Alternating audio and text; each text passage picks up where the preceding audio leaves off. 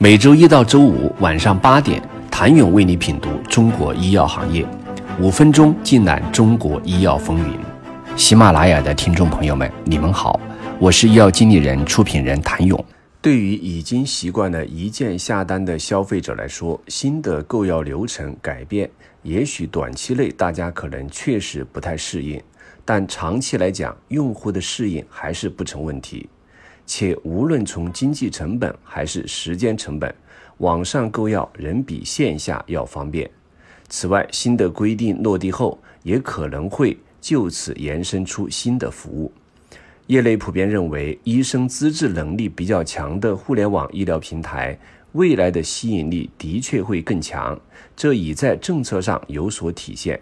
之前，卫健委也发布了互联网诊疗细则。确保了互联网诊疗的地位。这次的办法又解决了网售处方药的问题，充分体现出政策的逻辑性。未来或将推动针对某一大类特定疾病的一个有共识的线上诊疗标准的出台，新玩家或将加速涌入。每一个新的政策落地，往往都会带来新的市场契机和新一轮的行业洗牌。不少业内人士预测，随着办法落地、政策明晰化，将会有越来越多的流量平台涌入抢食网售药这一杯羹，并围绕自己的特长打造适合自己的场景入口，而这无疑也是对目前京东健康和阿里健康双巨头地位的挑战。大量新企业的参与，也将带来互联网医药行业的二次腾飞。不过，也有互联网医药的长期观察人士指出，对于保健品或者营养滋补品品类来说，是不能排除新玩家的获利可能；但对于核心的医药品类来说，出现新一级的可能性不大，因为之前也有短视频平台直播卖药。被先后取缔。京东健康和阿里健康在网售药领域毕竟有着多年沉淀。以京东健康为例，其在全国已有二十个药品仓库，超过五百个非药品的专用仓库，再加上京东物流和京东健康互联网医院的加持，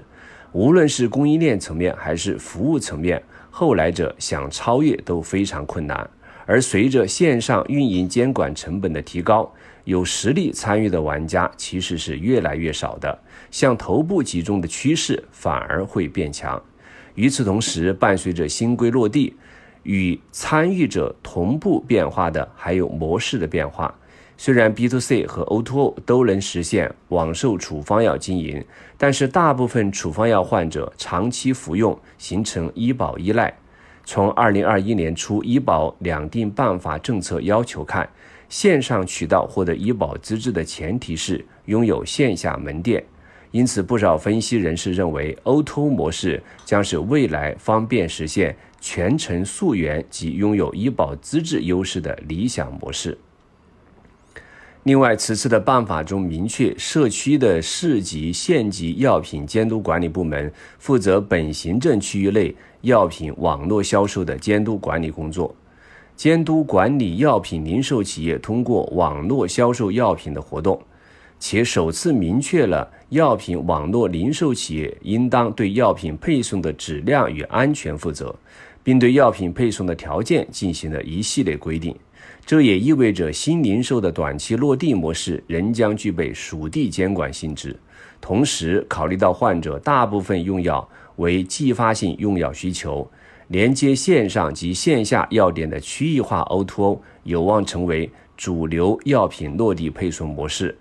但此次办法中对于药品配送的要求其实并不低，可能很多 O2O 平台的配送都不够格，这就考虑可行性的问题。而事实上，除了部分冷链运输的药品，大部分药品可能暂时还不需要这样规格的配送。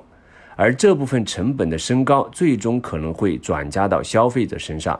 相信后续在合规安全的前提下，各地在执行的过程中，可能会根据实际情况有一些调整的空间。由此可见，所有的模式归根结底都要为用户服务。未来在线上线下融合的大趋势中，究竟哪一类服务模式会胜出，最终还是取决于用户的实际需求和场景。但总体来说，未来随着监管的趋同和市场的公平，药价会变得越来越透明。对于医药电商和线下药店来说，机会是均等的。谢谢您的收听。想了解更多最新鲜的行业资讯、市场动态、政策分析，请扫描二维码或添加医药经理人微信公众号“医药经理人”——医药行业的新闻与资源中心。我是谭勇，明天见。